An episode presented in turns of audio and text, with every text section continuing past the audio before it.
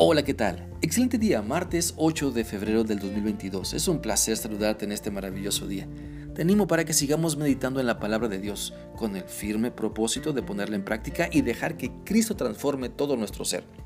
Con esto en mente, entonces vamos a la primera carta del apóstol Pedro capítulo 2 y vamos a leer el versículo 7, el cual dice así. Para ustedes los que creen, esa piedra es de mucho valor, pero para los que no creen, se cumple lo que dicen las escrituras la piedra que los constructores rechazaron se convirtió en la más importante. Por medio de este pasaje de la Biblia, Dios nos confronta con la realidad de creer o no creer. ¿Creemos todo lo que Dios nos dice en su palabra o no creemos? ¿O dejamos que la duda nos coma y nos escupa llenos de incredulidad? O vamos a la presencia de Dios para que mientras le alabamos, las dudas se vayan. Mientras leemos, estudiamos, memorizamos su palabra, las dudas se vayan. Mientras nos congregamos y vemos cómo otros también avanzan, nos fortalecemos unos a otros. Creer en Cristo no solo es decir que Él existe, no solo es decir que Él fue un buen hombre o decir que la Biblia es verdad. Creer en Cristo como la piedra angular implica ponerlo como fundamento de nuestra vida, que todo lo que somos, decimos y pensamos gire en base a sus enseñanzas. Por eso cuando crees en Cristo, Él se va convirtiendo en tu todo, en lo más importante. Cuando comprendes todo lo que Cristo ha hecho y sigue haciendo por ti, vas dimensionando su gran amor y la clase de relación que Él quiere tener con todos.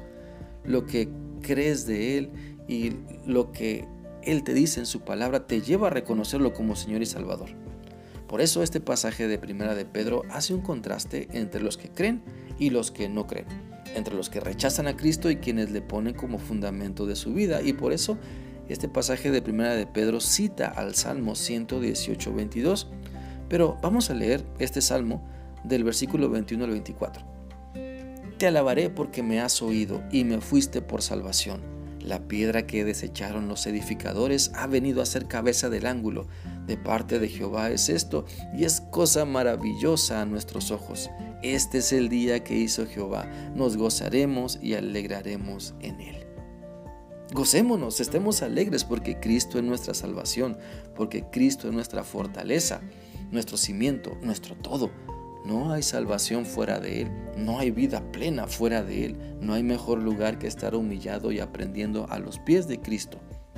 Por eso, no caigamos en el error de rechazar al Señor Jesús, ni sus enseñanzas, ni dudar de todo lo que Él ha hecho por nosotros. No pongamos interrogantes a las promesas que Dios nos hace, no cuestionemos no cuestionemos la obra de Dios como si nosotros fuéramos más sabios. No pensemos que Dios tiene que ajustarse a mi vida, porque soy yo el que tengo que ajustarme y rendirme a Él.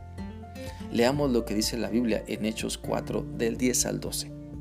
Sepan pues todos ustedes y todo el pueblo de Israel que este hombre está aquí delante de ustedes sano gracias al nombre de Jesucristo de Nazaret, crucificado por ustedes, pero resucitado por Dios Jesucristo es la piedra que desecharon ustedes los constructores y que ha llegado a ser piedra angular. De hecho, en ningún otro hay salvación, porque no hay bajo el cielo otro nombre dado a los hombres mediante el cual podamos ser salvos. Por eso es bueno dejar que la palabra de Dios nos confronte.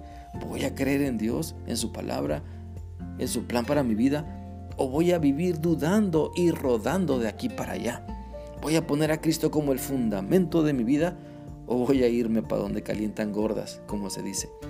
Entendamos que lo mejor es creerle a Dios, lo mejor es recibir a Cristo, lo mejor es seguirle cada instante de nuestra vida para que Él nos transforme. Porque cuando no creemos en lo que Dios nos dice, andamos queriendo tapar baches con bolillos, con pan. No creerle a Dios es como pensar que mis ideas son mejores, que mis acciones son más sabias, que mi estilo de vida nadie tiene por qué cuestionarlo porque como dice un refrán, yo soy quien soy y no me parezco a Naiden.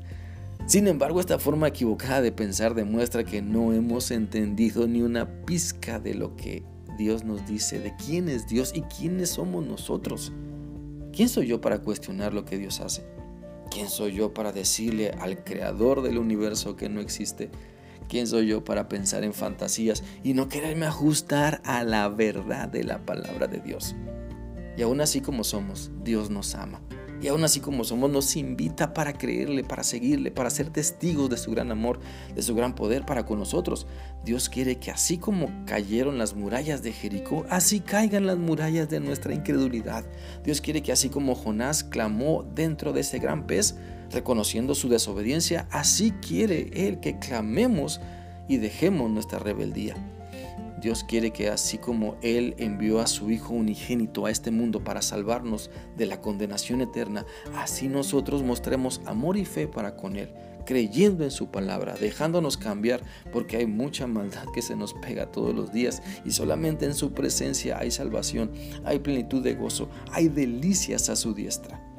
Te animo entonces para que creas todo lo que Dios te está mostrando.